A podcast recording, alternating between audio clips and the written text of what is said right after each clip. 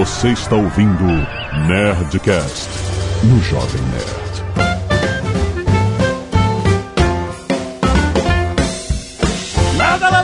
Nerds! Aqui é Alexandre Antônio, Jovem Nerd, e eu já participei de um Shark Tank particular. Que é Sandro Magaldi do meu sucesso.com. Hoje tem mais um tubarão no nosso aquário.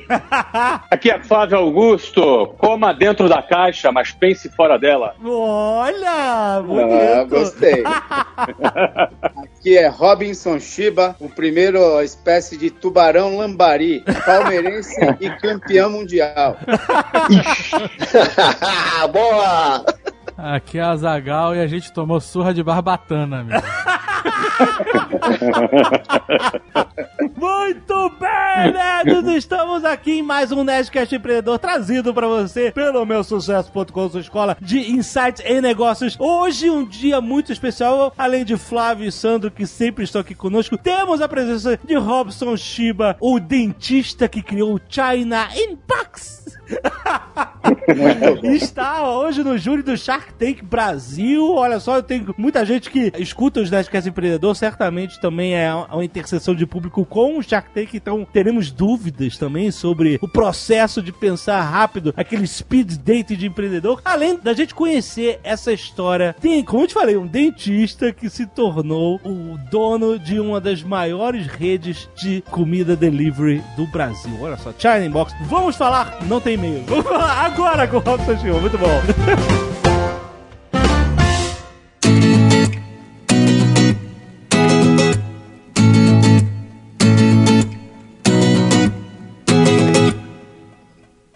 Vamos lá. Olha, para contextualizar, meu nome é Robinson Shiba.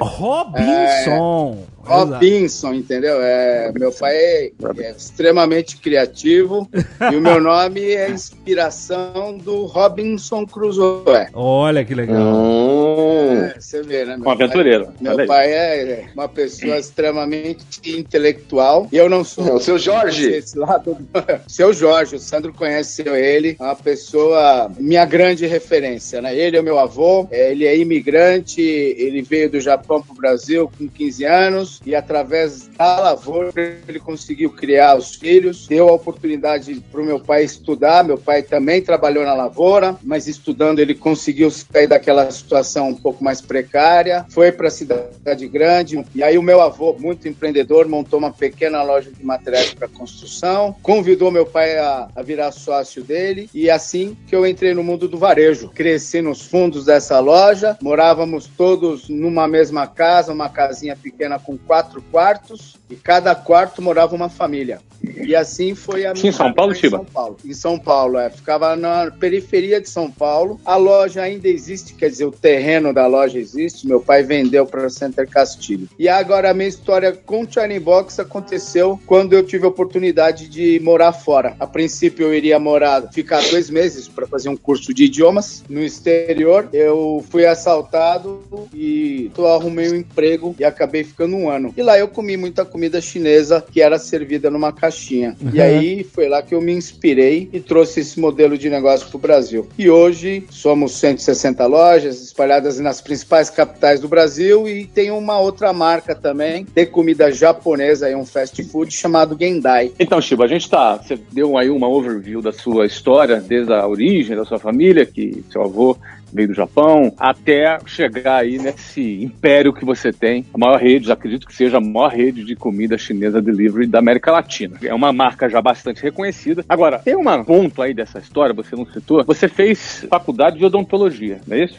Isso, odontologia. Fiz em Bragança Paulista. E assim, mas a tua ideia era, era bom, obviamente, qualquer pessoa que vai fazer uma faculdade de odontologia, a ideia era ser dentista, ou não era? Sim, não, era, é- na verdade, é muito tradicional na cultura, principalmente do japonês, o filho mais velho fazia a sucessão do pai. Então, meu pai, também dentista, já tinha um consultório dentário e, e- e, em paralelo à odontologia, ele trabalhava na loja de materiais para construção. Sei. Então, o meu caminho natural seria fazer a sucessão dele nos dois negócios. E aí que no meio foi a viagem para os Estados Unidos que fez eu repensar e querer trilhar o meu caminho, né? Agora, olha que interessante, de novo, né, Flávio? A gente fala às vezes, fica parecendo que é um pouco clichê, mas de novo, do pior momento que o Shiba teve, se ele não tivesse sido assaltado no exterior, ele não teria tido contato com a comida chinesa, que ele teve que dar um trampo e aí conheceu a comida chinesa. Ou seja, do pior momento dele, emergiu o melhor. É clichê, mas é muito bom, né, cara? Olha, É, eu, eu eu tenho pensado muito ultimamente, porque eu tenho respondido muitas perguntas nas entrevistas que eu tenho dado sobre essa questão de empreendedorismo, se é uma vocação, se é uma, uma coisa que o cara tem talento, que ele tem dom. E assim, cada história que eu ouço sobre empreendedorismo, É. a gente vê um certo ingrediente de acaso no meio, né? Ou seja, É. alguma coisa diferente do planejado acontece e aí desperta o cara para alguma coisa. E essa coisa às vezes redunda num negócio. E, e você assim, para explorar um pouco isso, Shiba, você tinha alguma coisa na sua cabeça? Vou ter meu negócio próprio, vou ter minha empresa própria? Eu acho que não, né? Eu acho que você estava seguindo ali, acho que um pouco da tradição familiar de você dar ser a sucessão natural do seu pai, pelo que eu entendi. Não é isso? Isso era. Eu sempre fui preparado para isso. Para isso. Mas no fundo, no fundo, eu sempre Hum. tive vontade também, Flávio, de criar o meu negócio, mas sempre em paralelo à odontologia, como o meu pai fez, né? Com a casa de construção. Isso,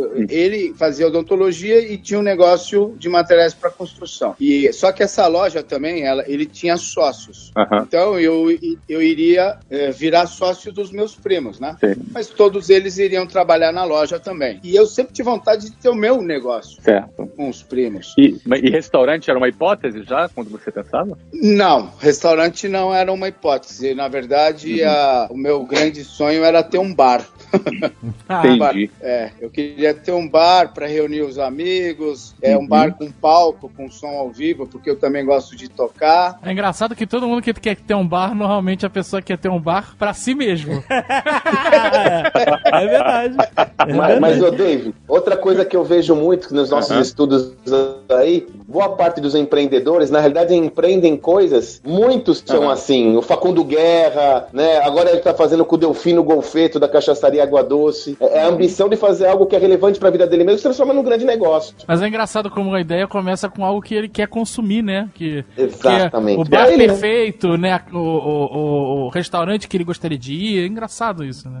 Tem. Mas é bem por aí mesmo. Eu, eu acredito que o bom empreendedor é aquele que enxerga uma oportunidade dentro de um negócio que ele gostaria de ter e não tem. Uhum. Como não tem, ele fala: Poxa, eu gosto, eu sinto essa necessidade. Então, se eu sinto essa necessidade, existe grandes probabilidades de mais pessoas também sentirem. É um nicho de negócio. E você teve alguma dificuldade, Shiba, no sentido de não cumprir um pouco dessa tradição da família e de que você acabou não dando sequência na questão da odontologia? Isso foi uma coisa que tua família aceitou numa boa? Como é que foi? No início, a família não estava muito satisfeita, não concordava muito com a ideia de eu montar um negócio de alimentação. Aham. Queriam que eu realmente assumisse a loja. Eu apresentando o meu plano de negócios para a família, mostrando que existia um mercado, existia uma possibilidade, um mercado que não estava sendo explorado por ninguém. Eu acabei também convencendo eles que o meu negócio era bom e eles começaram a me apoiar. Tá, mas isso aconteceu antes de você abrir ou depois já de algum resultado? Antes de eu abrir. Antes. Ou seja, você teve aquele waiver inicial, né? Aquela benção inicial para você começar o seu negócio. Sem dúvida. é. Dentro- principalmente se eu não tivesse isso dentro da tradição da Uhum. cultura japonesa, eu não, provavelmente não teria aberto. Eu precisava. Ou seja, a própria cultura na qual você estava faz parte, na realidade, exigiu de que você tivesse um poder de convencimento antes mesmo de ter resultado. Você tinha que ter um convencimento pelo teu argumento para ter a benção. Né? Porque Isso. muitas vezes, as- eh, eu já ouvi muitas histórias de empreendedores que o cara dá uma peitada, vai lá e faz, e depois que tem resultado, ele já consegue convencer, e aí ele fica mais tranquilo. No teu caso, não. Teve que ser no argumento mesmo, né? Foi, principalmente pro meu avô, por incrível que pareça. Hum, interessante. Ele é o interessante. patriarca, e- e- ele sempre, enquanto vivo, ele que tinha que dar a palavra final. interessante. Capo, o capo. Caramba, que interessante. Uma, uma das partes mais interessantes do estudo de caso do Shiba, que a gente produziu lá no meu sucesso.com, uma das partes mais interessantes é justamente proveniente dessa conversa. Quando o Shiba comenta da importância que foi do apoio do seu Jorge, né, Shiba, seu pai, Ah, mesmo nas adversidades mais extremas, ele fala: Shiba, vai que eu acredito em você. Desde a época da Sim. faculdade, né, Shiba? Sempre. Meu pai é uma pessoa incrível. Ele, ele junto com meu avô, trabalhou na lavoura. Ele foi o, o primeiro filho a, a fazer universidade, porque ele tinha convicção de que sem estudar ele não conseguiria reverter a, a situação dele. E ele sempre teve a cabeça muito receptiva, aberta, né? É, A primeira geração aqui no Brasil sofreu bastante, né? Por causa do preconceito da guerra, Uhum. principalmente. Né? Meu pai é de 1935. Sim. É, ele sofreu bastante preconceito. E mesmo assim, ele, ele sempre foi uma pessoa muito receptiva à inovação. Ele sempre me admirou, muitas vezes, me ser contrário às tradições japonesas. Ele achava eu uma pessoa diferente e sempre me apoiou. Bom, é super legal receber aqui no Nerdcast Empreendedor um, um- empreendedor que tem aí uma marca, uma das marcas muito conhecidas no Brasil, líder em delivery no Brasil. E é interessante também aqui citar que nós temos, se não me engano, mais de seis horas de documentário produzido lá no meusucesso.com, que conta essa história em detalhes, que tem os, os depoimentos dos pais, que conta os bastidores da construção da Shining Box, que hoje já está faturando quanto na rede, o, Shiba? O grupo Trend Foods entre Shining Box e Gendai em torno de 500 milhões ano. Nossa É, senhora. muito, é muita comida. Olha, tem umas histórias, Flávio. Putz, você pegou um gancho É, muito como- legal, né? É muito palitinho. é muito palitinho de madeira. Como dentista, ia ter que arrancar muito dente, né? Ia, Não, ia ter que arrancar dente pra não caramba. pode arrancar dente, tem que obturar, fazer canal. Ah, tá certo. Agora, vocês sabem que tem umas histórias do Shiba que é muito legal, né? Eu adoro. Vocês sabem que a gente não tem essa memória, mas antes no Brasil só existia delivery de pizza. Não sei se vocês É. lembram disso. Vocês lembram Sim, disso? sim, com Só havia certeza. delivery de pizza. O, o, o Dave, o China, o Shiba foi o primeiro restaurante de delivery no Brasil que não foi de pizza. Então a gente pode dizer que toda essa onda de delivery que veio por aí, o precursor foi o Shiba, cara. É, é, é engraçado hoje o termo delivery ser tão, assim, virou vocabulário, inclusive virou uma palavra brasileira, né? Mas não existia nem o termo delivery. Era teleentrega, telepizza. O China Box começou Uhum. como disque comida chinesa e depois logo aderiu ao delivery. Muitos, inclusive, quando a gente adotou o termo delivery, foi, eu recebi muitas críticas, né? Que eu tava querendo americanizar, Aham. Ô Shiba, agora, você quando abriu o restaurante, você não abriu o restaurante pro público, você foi direto no delivery. Por que, que você teve essa visão? Porque é o seguinte, restaurante já existiam, eles eram muito bem frequentados e, e eu queria realmente ser uma opção à pizza, porque a única coisa que se entregava a domicílio, inclusive a única, não só, a única coisa mesmo, você não conseguia pedir nem remédio, ninguém fazia Nada. o serviço de entrega. Aham. É, eu queria me colocar como uma- um prestador de serviço também, né? É, então eu foquei o layout operacional da loja, as embalagens, o material de marketing, o próprio branding, tudo para ser reconhecido como, como entrega e não como restaurante. É, outro dia eu tava pensando sobre essa expansão de alguns restaurantes pra delivery. Eu já vi isso acontecendo com, sabe, com a Madeiro aqui em Curitiba. A gente acompanhou desde o início. Desde que era só um restaurante, ele foi crescendo, crescendo, aí depois Sim, entrou o muito. delivery. E aí a gente foi, como a gente gostava muito, a gente foi notando as mudanças que iam acontecendo no próprio delivery, a forma de entregar comida, a forma de fazer a batata frita diferente pra poder é, sobreviver a, né, a- ao transporte, ao tempo entre sair do forno e aí até você. É, Isso. São preocupações que um restaurante de mesa não tem, porque ele tá saindo da cozinha direto pra mesa e você não tem que se preocupar. Mas eu fiquei pensando, com um restaurante de mesa, você tem, por exemplo, 20 mesas e é essa a sua lotação. E com um restaurante delivery, você não tem lotação. Você tem uma possibilidade muito maior de ter escala. De ter escala, exatamente. E depende, obviamente, da mais da sua linha. Tem que ter uma divulgação muito intensa e, obviamente, uma logística que acompanhe Exatamente. essa demanda. O desafio é outro. Então eu quero entender como você já veio com o mindset em delivery, em entregar, nessa coisa de ter o seu restaurante com mesas ilimitadas, só dependendo da sua capacidade de entrega e logística. Como você, sem experiência no ramo de alimentação e tal, adquiriu esse know-how para justamente entregar uma comida quente, rápida, com agilidade na, na casa do cliente, sem nunca ter tido essa experiência antes? Do Shiba responder, deixa só. eu Achei a pergunta muito inteligente. Muito. Eu acho que vale a pena só dar um adendo para ele acrescentar, porque quem está ouvindo certamente tem como aprender também, além de conhecer a história do Shiba. Então, ou seja, juntando a essa pergunta do Jovem Nerd, Shiba, que diferenciais a Shiny Box desenvolveu, a exemplo do que o Jovem Nerd acabou de perguntar agora, né, que técnicas você desenvolveu para que a comida chegue lá na casa do cara, quentinha e etc tal, e do jeito que tem que ser, do ponto que tem que ser? Respondendo primeiro a pergunta do Jovem Nerd, né? Eu sempre fui extremamente curioso. Então, essa minha curiosidade fazia com que eu tivesse que me movimentar para tentar acabar com essa curiosidade, desvendar qual era o mistério. Obviamente, assim, quem me ensinou muita coisa foi o meu primeiro cozinheiro, o Geraldo, né? Famoso O Geraldo. Inclusive, famoso Geraldo, que também está lá no meu sucesso, que é uma pessoa que me ensinou tudo que eu sei sobre comida chinesa. E hoje ele é um franqueado com cinco lojas. E aí, o que, que eu fazia para aprender? Eu ia nos restaurantes. Primeiro, eu vi que o, o cardápio dos restaurantes chineses eram muito extensos. Então, eu escolhi os 15 pratos mais vendidos, porque eu não queria vender todos os tipos, aqueles pratos mais exóticos, os patos laqueados tal. Eu fui no beabá mesmo. Qual é o prato mais consumido? Ah, é o yakisoba. E o segundo, frango xadrez, frango empanado. Eu, eu, eu, eu simplifiquei bastante o meu cardápio e comecei a fazer teste. Teste simples. O Geraldo ia até a minha casa, a gente comprou um fogãozinho de duas bocas lá, ele cozinhava, colocava na embalagem e a gente pegava essa embalagem e saía pedalando com bicicleta, ficava pedalando 40 minutos, aí o cara voltava e falava, agora vamos comer. Excelente. Excelente. Simples.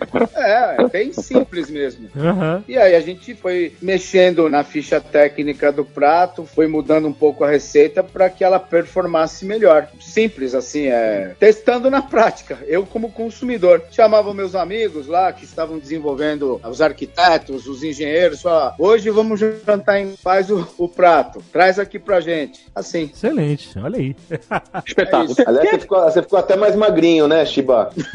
É, é, eu fiquei bem mais magrinho. Na verdade, eu cresci bastante de largura, né? Essa foi o grande, meu grande crescimento. Você cresceu pessoalmente? Cresci. Puxa vida. E como cresci?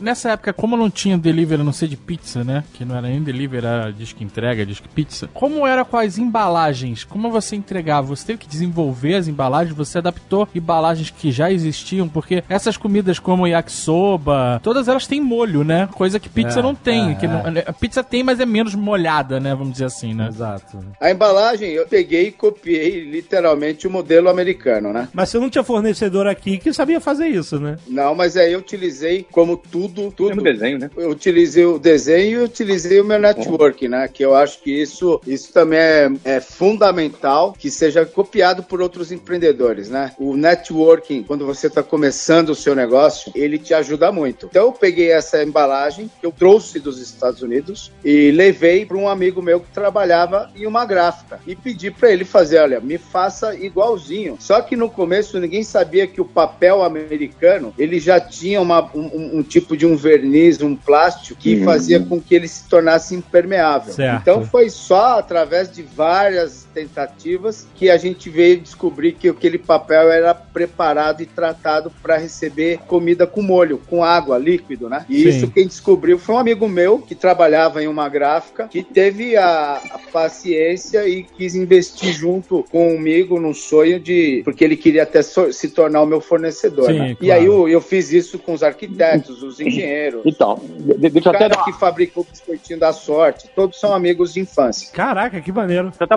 aproveitar nesse momento, até te interrompendo, porque temos dois aprendizados. Portanto, nós temos a história aqui de dois empreendedores. Um cara que estava desenvolvendo o produto dele de comida chinesa e que ele, obviamente, estava copiou ali uma, um know-how que ele, que ele viu lá. E A do- copiar. É uma co- dobradura. É, é uma dobradura. E copiar não faz parte, né? Você vai, ah, você vai aprender, né? Você tá aprendendo com a experiência de outras pessoas e você tá colocando no seu negócio. Agora, por outro lado, olha, olha esse outro empreendedor, hein? Ele pesquisou, provavelmente investiu para conseguir ser o fornecedor. É, legal. Olha que Sim. interessante o cara da gráfica, hã? Porque não existia fábrica de biscoitinho da sorte aqui no É Brasil. verdade. O cara também foi lá, investiu, desenvolveu. No começo ele fazia na mão, ele colocava os papeizinhos com as mensagens um por um, assava o biscoitinho, embalava o biscoito. E aí hoje ele também é o maior fabricante de biscoitinho da sorte fora dos Estados Unidos e da China ele é o maior. Caraca, olha que Então impressionante. vamos lá, vamos lá, Shiba. É, é, Por acaso esse amigo da gráfica continua fornecendo pra você até hoje? Ele saiu da gráfica, ele montou uma agência de publicidade. Beleza, e o biscoitinho até hoje? Continua. Até hoje o do biscoitinho, o da mochila, Ah, o dos uniformes, o do Aham. macarrão, Animal, o do animal. hashi. Então, só pra gente ter a ideia de escala, quantos biscoitinhos da sorte você produz por ano na rede? Olha, são uma- aproximadamente um milhão de embalagens que,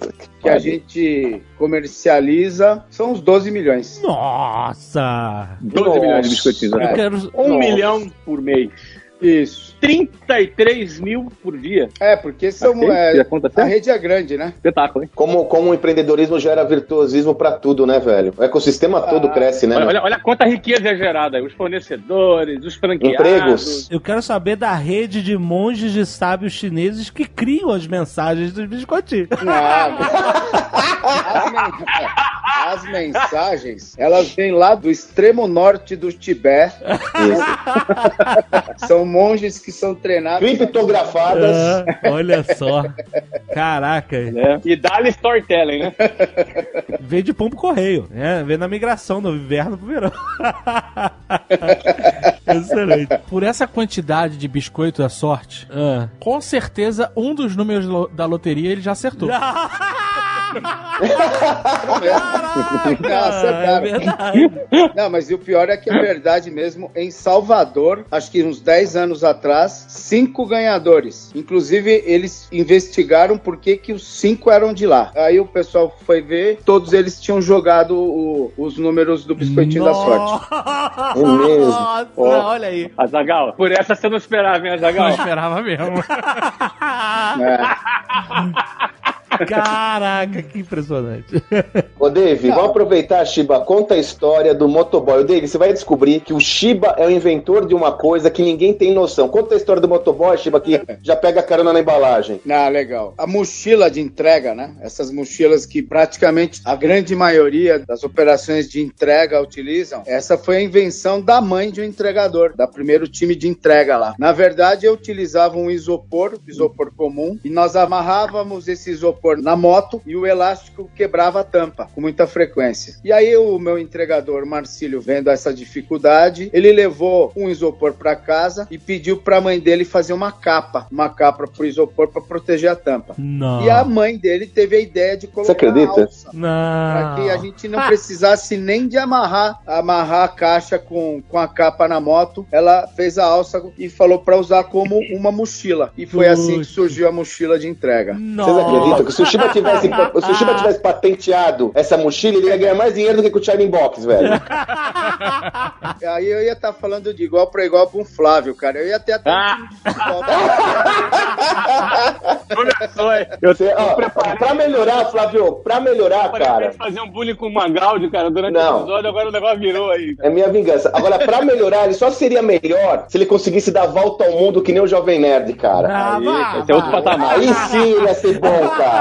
Aí é outro sim, patamar. hein? Volta ao mundo fazendo delivery. É Aí não é ter time de futebol, nada. Não, volta ao mundo, Agora, viajando. Shiba, deixa eu te dar um toque. Um conselho, então, de quem tem um time de futebol, eu vou dar pra você agora, tá? Quando você comprar o seu time de futebol, e aí você vai ser nos Estados Unidos, vai ser na Inglaterra, então, até lá a gente vai decidir ainda, né? Não convide o Jovem Nerd pra assistir uma partida. Ah, não, não começa. Não, Não, desandou o caldo, hein, cara. Os caras, meu, capricharam. Ó, Inclusive, eu pensei que fosse só aquele jogo. ó. Depois daquele dia, uma nhaca que entrou lá no time. Nem nhaca, cara. Tava ganhando tudo. Grava tudo, cara. Depois daquele dia, meu. Tava ganhando tudo, é verdade. Tava ganhando tudo. Tá bom. complicado, Putz, mas grila. tudo bem. Estão concorrendo com o Mick Jagger, cara. Não, não, olha só. olha aí. O Jovem Nerd é o Mick Não Jagger tem. do Lando City, é verdade. É uma experiência sem. Jovem Mick Jagger nerd. Não. Tem que haver um controle dessa experiência, tem que haver mais amostras pra você chegar a essa conclusão. Tá bom. Você vai arriscar, Flávio? Manda aí pra Nova York, velho. Eu vou te falar uma coisa. Nessa temporada, pior que tá, não fica. Então, cara, de repente, né? Quem sabe, né? Então, então beleza.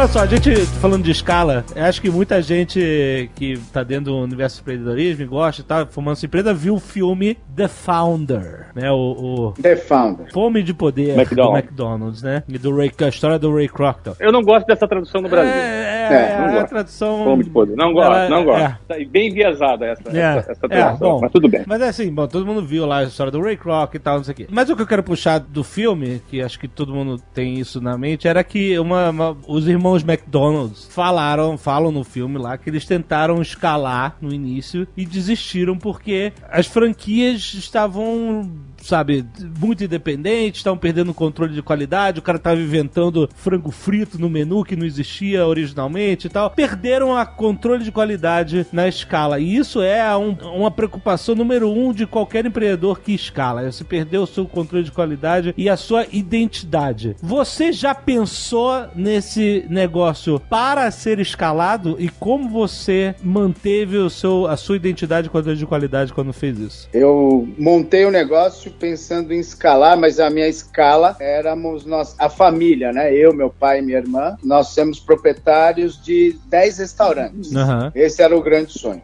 Mas Não aí- tinha franquia na história ainda. Não, né, eu não sabia nem o que era franquia, Flávio. Uhum. Tanto que o que me fez mudar de ideia foi quando vários clientes começaram a perguntar para mim se o China Box era uma franquia. Aham. Até aí, então, aí que eu fui buscar entender o que era, né? Aham. É, no Uhum. começo eu até respondia que era sem saber o que era. É franquia? É franquia, sim. É pode abrir uma? Pode. Com quem fala? Com Robinson. Meu nome é Robinson. É americano, é americano. é. Foi aí que eu fui entender. Mas aí, qual que foi o- a sorte? Obviamente, eu comecei a franquear sem ter muitas ferramentas prontas, né? Eu- Uhum. era, foi em 1994. Uhum. Foi o grande o boom da, de, de- do crescimento de franquias também. E aí eu fui formatar o meu negócio e eu fui arrumando de acordo com o crescimento. Como que eu garanti o padrão? Das 35 lojas que eu vendi na primeira feira de franquia, pelo menos umas 16 ou 17 eram amigos próximos meus. Uhum. né, que Uhum. estavam aí buscando. Eu tinha 25 anos e aí todos eles eram recém-formados e e estavam querendo buscar trabalhar um trabalho ou emprego e aí viram a oportunidade no Churning Box. E- Já viram um amigo ganhando grana, né? É, eu tava lá prosperando, tava conseguindo pagar as contas, eles estavam vendo que eu tava ganhando um dinheirinho e aí pediram para abrir uma também. Como éramos muito próximos, a intenção de manter tudo uh, arrumado, tudo organizado era maior, né? E agora, qual era o indicador que eu tinha? A irmã da pessoa que formatou a minha franquia tinha uma empresa de cliente oculto. E aí, logo que eu montei, comecei a montar as lojas, eu já contratei o serviço da irmã dela, fazendo essas auditorias aí com clientes ocultos, que me davam relatórios de Claro. atendimento, higiene, tempo de entrega, padrão de produto. Uhum. Só Era interrompendo um assim eu pouquinho, fazia. Chiba, só interrompendo um pouquinho, só para explicar o pessoal que está ouvindo, cliente oculto é uma estratégia usada quando uma pessoa que não é um cliente, na realidade, ele vai na loja, se porta como cliente, visita uma loja qualquer, se porta como cliente, compra o produto, consome o produto com o objetivo de fazer um relatório, uma avaliação para quem encomendou esse serviço, para avaliar a qualidade do serviço, tempo de entrega, como disse aqui o Chiba. Como se fosse um auditor, você tá fazendo auditoria no Isso, seu próprio é, e- negócio. né? E aí o franqueado recebe essa visita, ele nem sabe. Sim, o aluno foi sim. lá, o cara foi lá, comprou, saiu e nem fica sabendo. Exato. Mas leva um relatório pra franqueadora. É assim que funciona, inclusive, esses rankings de melhor restaurante, né? É. Guia Michelin, até da Veja mesmo. Isso. É, mas todo mundo sabe que são os caras da Veja. Tá na hora da Veja conversar com a gente. Isso foi no começo, porque hoje a- eu consigo uma garantia maior de padrão, porque todos os insumos de todas as lojas saem do mesmo lugar, né? É, então, Uhum. a partir de 97, eu implantei um, um operador logístico, que é uma empresa que é responsável em entregar loja a loja do Brasil inteiro o mesmo insumo. Certo. Então ele recebe da indústria em um local e de lá ele distribui para o Brasil inteiro. Então hoje eu consigo garantir padrão partindo do princípio que todas as lojas, todos os insumos são os mesmos. Interessante, interessante. Você centraliza dos seus fornecedores em um lugar e dali ele sai padronizado para todas as suas franquias. Exatamente. Mas o treinamento é outro aspecto muitíssimo importante, certo? Treinamento dos Não, é, cozinheiros. o treinamento inicial é o que dá a espinha dorsal, né? Mas o cliente oculto tem que ser algo constante? constante. Hoje a tecnologia permite que, se o franqueado tiver disponibilidade quiser, ele pode treinar os colaboradores dele diariamente com uma plataforma de ensino à distância, né? Aham, sim, é verdade. Então, hoje, muitas ferramentas a gente disponibiliza numa plataforma, uma biblioteca, e o franqueado pode utilizar essa biblioteca e treinar os seus colaboradores diariamente. Excelente. É isso à distância. Agora, presencialmente, cada loja recebe quatro treinamentos por ano. Aí são presenciais. A sede fica em São Paulo, Chiba? Fica em São Paulo. E você tem uma sede corporativa em São Paulo, onde você recebe esses franqueados. Eu recebo eles lá e, e também eu vou até a loja deles, né? Essas quatro visitas, elas são na loja. Quando você aparece na loja, tem um, um ar de celebrity? Uma coisa assim, ó, chegou o Shiba aí. Não, olha, depois do Shark Tank, sem dúvida. É mesmo, cara? É verdade. Mudou como te vem, Shiba? Agora, com esse um pouco de notoriedade, e depois do meu sucesso também, inclusive eu falei pro Flávio uma vez, as pessoas já me abordavam em aeroporto, poxa, você não é o cara lá do Charing Box, tá? Eu vi no meu sucesso. Acho que é tecnologia, né? Esse YouTube, mesmo os podcasts que o pessoal, poxa, os jovens nerds são muito conhecidos. Isso aí faz com que você se torne conhecido, assim, muito rápido. E o pessoal de loja, os colaboradores, eles dão muita importância a essa coisa de televisão, sei lá. E aí agora quando eu vou, eles ficam extremamente contentes e querem tirar foto comigo, Olha querem aí. mandar lá pra família e tal. e eu tô fazendo isso curtindo muito, porque, poxa, eu só Claro. tive a oportunidade de aparecer no programa ou ter sido convidado para participar do meu sucesso, porque os caras estão trabalhando lá, né? Não há dúvidas. Ah, são pessoas que trabalham sábado, domingo, feriado. E isso, muitos deles há 20 anos. Excelente, excelente.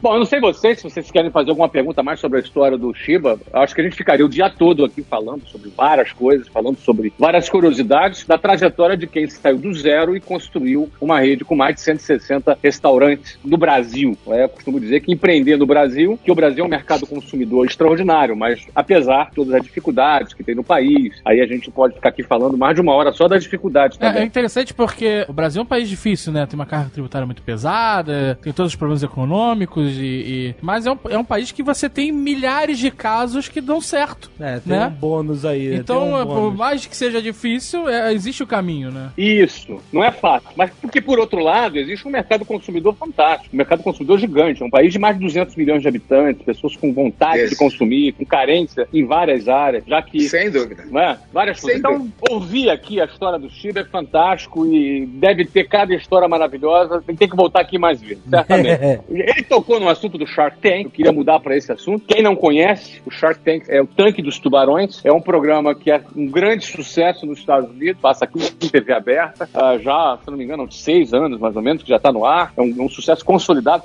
Em outros países também, você tem a versão do Shark Tank em outros países, é um, e agora no Brasil, recentemente, chegou o Tanque dos Tubarões, que é um formato, é um reality show, muito simples, é um formato onde cinco empresários milionários, caras bem-sucedidos, eles vão ouvir o pitch, apresentação de empreendedores que estão iniciando o seu projeto, estão em busca de investimento. Eles vão lá no programa para fazer o pitch do seu negócio, na expectativa de conquistar a oportunidade de serem sócio dos tubarões. Que os tubarões investam dinheiro, seu próprio dinheiro, dinheiro real, seu próprio dinheiro, e, se, mais do, e mais do que o dinheiro, que eles possam captar esses tubarões como sócios dos seus negócios. E o Shiba é um desses tubarões. É, que ele, ele diz que é tubarão lambari. E ele, ele- ele, no alto da sua humildade fala que é o tubarão lambari. Eu já vi alguns programas que as pessoas queriam, mesmo com ofertas de outros tubarões lá, queriam ser sócios do Shiba. Como é que tá sendo essa experiência, Shiba? Para mim é, é muito gratificante, em primeiro lugar, eu ter sido convidado a participar do programa. Eu aceitei participar também porque eu conheci o programa, eu já assistia nos Estados Unidos. E outra, ela promove o empreendedorismo, né? Promo Sim. e Sim. tudo que promover o empreendedorismo, estimular o empreendedorismo, eu olho com muito carinho, porque eu acredito que só através do empreendedorismo o Brasil muda de patamar, a, a cultura muda, tudo muda. Porque o que é empreender? É gerar emprego. Pessoas empregadas são pessoas que têm uma melhor autoestima, são pessoas que têm um poder, um pouco de poder de consumo, para investir, inclusive, em educação. Então, eu não vejo outra maneira a não ser para mudar a realidade do Brasil. Agora, participar lá com os outros tubarões está sendo um grande aprendizado. Aham. Uma que eu voltei a ter contato com empreendedores que estão iniciando o seu negócio. E a energia que eles passam, nessa energia positiva em acreditar no seu negócio, na maneira com que eles fazem o pitch lá. Hoje vocês assistem o programa, cada empreendedor ele fica 10 minutos, mas na verdade nós ficamos com eles lá durante uma hora, fazendo várias perguntas, eles explicando para a gente, tentando convencer. Essa energia que eles passam para os tubarões e especialmente para mim, isso me motiva muito. Resgata a tua energia Porra. original, né? Do que do empreender. né? Exatamente. Mas essa uma hora que você tá falando é uma coisa antes de rolar É o pitch? Ou é durante mesmo a gravação e eles só cortam um filé mignon ali da, da conversa? Não, o pitch em si ele é curto, É, né? editado. E é curto, exato. É aquelas perguntas e respostas. Ele é curto e depois a gente fica né, perguntando, né? É, tentando resolver as dúvidas, até porque tudo que o empreendedor disser lá no programa nessa uma hora, inclusive, a gente pode utilizar como ferramenta para declinar depois, né? Quando a gente começa a fazer uma auditoria e começa a verificar se tudo que ele relatou lá pra gente no programa é verdade. É, eu imagino, eu ficava em dúvida com isso. Se a pessoa já realizava essa auditoria antes de pisar lá, porque quando você pergunta assim, qual é o seu faturamento? O cara fala, sei lá, 100 mil reais. É, Isso. Tá, beleza. Tem que ter um documento que prove isso, né? Isso é feito antes ou depois? Isso é só é feito depois. Nossa, ó. É, até porque quando o empreendedor entra lá, eles não estão esperando. Realmente, vocês conhecem o caso na hora, não é isso? É na hora, a gente nem sabe Não o sabe que, que o cara vende, nada. É. Aham. Eles cobrem um bi, com biombo lá o produto que ele leva pra mostrar pra gente. A gente não vê nada, nada. Mas se você fe... ah, você é teu sócio e tal, comprar o equity aqui da sua empresa. Depois que é feito toda a auditoria e tal, você tem um veto se não bater as coisas, um dos números, é isso? Isso. Entendi. É bem isso mesmo. Entendi. E a gente pode utilizar, inclusive, a gravação do programa, né? Ah, entendi. Uma estatística, Chiba, quantos por cento dos negócios que são fechados efetivamente se concretizam? Em torno de 20%, Flávio. Significa que 80% não, não atingiram ali, os dados não foram suficientes para o negócio se Exatamente. concretizar. E- isso. 20% dos negócios que são aceitos, é isso? Por exemplo, eu fechei na primeira temporada seis negócios. Né? Dois não se comprovaram, ele não conseguiu provar pra gente que era verdade o que ele havia Ah, relatado. entendi, entendi. Legal, bom. 20% caem. Não, mais até. No meu caso, até que eu, eu consegui, três conseguiu comprovar o, o que foi dito no programa, né? Caraca, interessante. Você tá com três caras no seu portfólio aí trabalhando agora. Tenho três caras agora no meu portfólio a mais do que o China Box do que o Gendaya. Isso que eu ia falar, como você concilia agora o, o Trend Foods, o China, o Gendai com esse outro papel, Shiban? Assumi mais Ah, no, no tempo vago, né? ó? No tempo Ah, vago, é. entre meia-noite e seis da manhã, né? Sara? Rapidão, né? Fala, pô, uma moleza, cara. Eu não tenho todo o trabalho dessa galera aqui, esses queridos. E eu já durmo só em aviões agora. Mas, porra, você viaja tanto que dá pra dormir pra caramba, né, David? Porra. É sacanagem, né, velho? a bola aí. Mas você não viaja todo dia, só o Flávio viaja todo dia. O cara agora. Ó, sabe o que acontece agora? O cara perdeu a vergonha já. Não, descarado, pô, ele tá humilhando a gente, O cara. perdeu a vergonha. O cara tá escrachando cara. Tá bom. Você nunca tinha se colocado no papel de um investidor como você está sendo agora. O, esses projetos né, de terceiros, outros projetos foram seus, né? né? O seu negócio, sua expansão, o seu investimento, etc. né? E agora você está sendo também o, o investidor de novos negócios, né? Assim, quando eles falam no programa que é o seu próprio dinheiro ou o dinheiro das suas empresas, seu fundo, etc. Isso também é verdade, né? Ali você se compromete, você fecha o contrato com o cara e você vai investir no cara, bacana. É assim, é, sou eu pessoa física. Ah, você pessoa física, não é nem com fundo, né? Isso. Entendi. A gente assume o financeiro das empresas. Certo. Na verdade, o operacional, o dia a dia, o, o nosso investimento, além de ter sido no, no próprio negócio, é, a gente investe no empreendedor. Sim, claro. A gente acredita na energia dele, nas colocações que ele faz, né, nas reuniões que a gente, depois que a gente decide investir, nós, a gente faz algumas reuniões antes de realmente concluir o negócio. Aham. E aí, quando a pessoa se mostra realmente muito conhecedora, extremamente envolvida no negócio, é, a gente tem mais tempo para entender qual é o business plan dele, aí é, a gente está fazendo investimento mais até do que no negócio no próprio empreendedor, porque o cara é bom, fácil virar. Aham. É, eu já ouvi relatos de tubarões aqui dos Estados Unidos que muitas das vezes o cara, mesmo que o negócio não dê certo, ele teve tanto interesse naquela pessoa que ele está querendo trazer dentro dos, dos projetos do empreendedor, do, É do próprio tubarão, né? Então, se der certo, ótimo, mas mesmo que não dê, ele entende que o- aquele cara tem tanto valor, né? Eu quero estar com esse cara comigo nos meus projetos. Bem por aí mesmo. Eu, eu acho que eu conheci um cara no aeroporto que era fã e veio falar comigo que foi no Shark Tank e que, se eu não me engano, o próprio Shiba É o Rodrigo, Rodrigo do DD&D. comprou o escritório de design dele que era mais interessante que o próprio projeto que ele apresentou, era alguma coisa assim.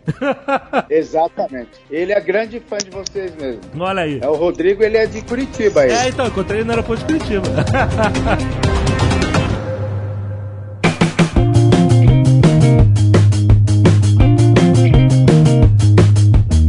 Dentista para empreendedor, mega empreendedor, de empreendedor para tubarão e agora de tubarão para escritor. Olha aí. É. Fraco não, hein, cara? A gente acabou de lançar dia 21 agora o livro. É um livro muito mais para mostrar um pouco como que eu fiz, né? Quais os caminhos que eu escolhi para sair de dentista a empreendedor de duas marcas que hoje são reconhecidas aqui nacionalmente. É um livro que conta essa história de uma maneira muito legal, muito leve e não tem a pretensão de chegar e de, de ensinar você como você tem que fazer ou deixar de fazer. Tem a intenção de mostrar como que é que eu fiz, quais foram os caminhos ali e qual principalmente são os meus valores de vida mais importante, né? Eu disseminar o empreendedorismo do bem, o empreendedorismo que faz com que todo o ecossistema cresça, que não concentre, né, a prosperidade somente em uma pessoa, no fundador, assim. Eu gosto de fazer com que todas as pessoas que me ajudaram cresçam junto comigo e assim a gente entra num, num ciclo virtuoso, que é o que o Brasil precisa. E qual é o nome do livro, Silva? É Sonhos in Box. Olha aí. Ah, muito excelente. bom o nome, hein?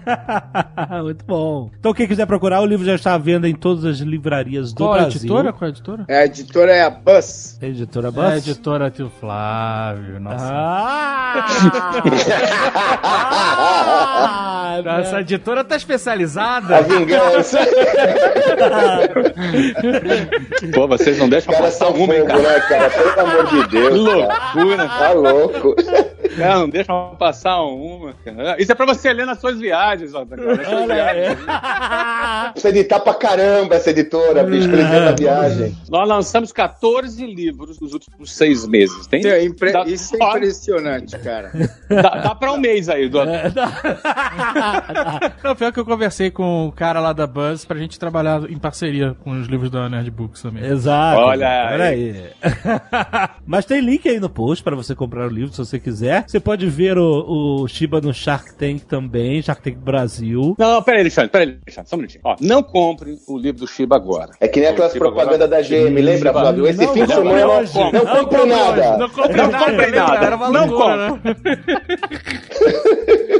Não compre até você ouvir o que eu vou dizer agora, porque eu acho que vale a pena agora a gente falar uma oportunidade aqui, né, Magaldi, que a gente preparou especial pro nosso amigo que acompanha a gente aqui no Jovem Nerd Empreendedor. Olha aí. A gente quer dar pra você, a gente quer dar esse livro pra você. Muito bom. E pra você ganhar, É simples. É só você fazer a assinatura do meusucesso.com no link que você vai estar aí no nosso post. Esse link específico, o link é o meusucesso.com barra Jovem Nerd. Você assina o meusucesso.com, tem acesso a todo o nosso conteúdo. São mais de 530 aulas, Inclusive, quase o estudo 200 de horas de do conteúdo. Isso, como o Flávio disse, são, no estudo caso do Shiba deve ter lá umas mais de 10 horas de conteúdo para conhecer essa história em profundidade. E aí, como complemento, você ainda vai ter acesso ao livro. Você vai ganhar gratuitamente na sua casa o livro, o lançamento do Shiba. Então você recebe de graça. É só assinar meucesso.com, usufruir de todo o nosso conteúdo e ainda ter acesso. Você vai ter o livro do Shiba para complementar seu processo de aprendizado. E não é pegadinha, não. O frete é grátis também, né? Porque às vezes ó, o livro é de graça, o frete é 200 reais. É, não. não, não, nada a ver.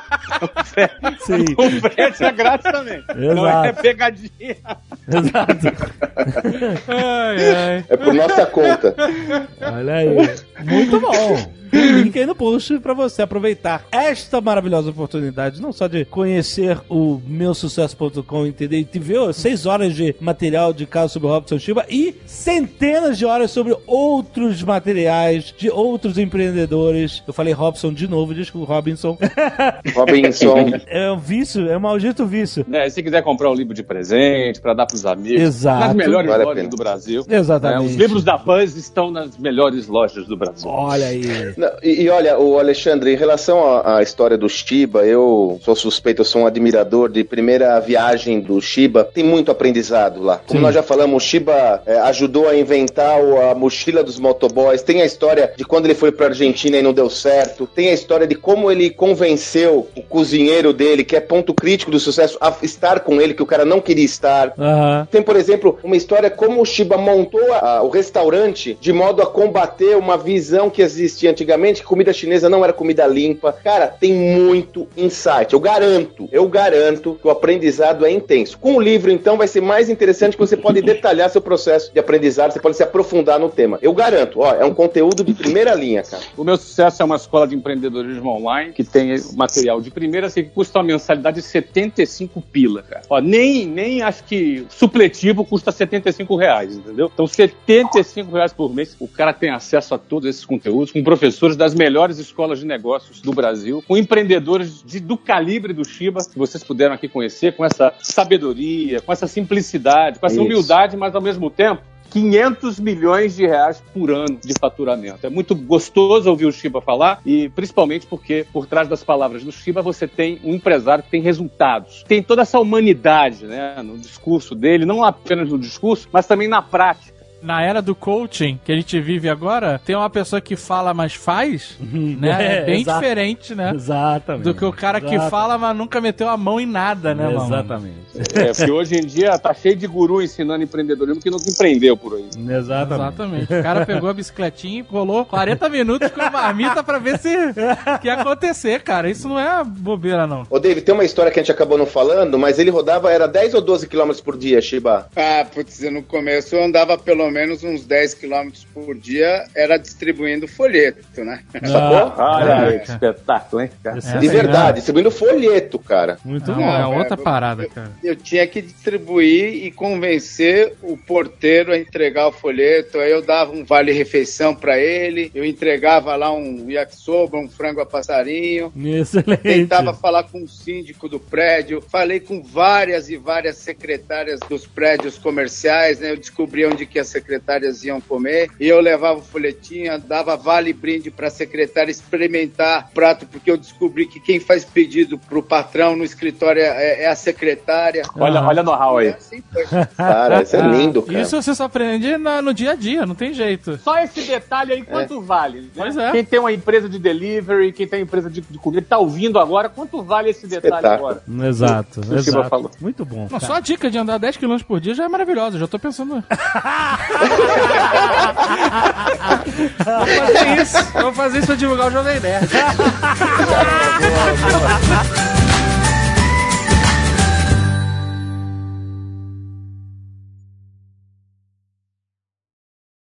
Este Nerdcast foi editado por Radiofobia, podcast e multimídia.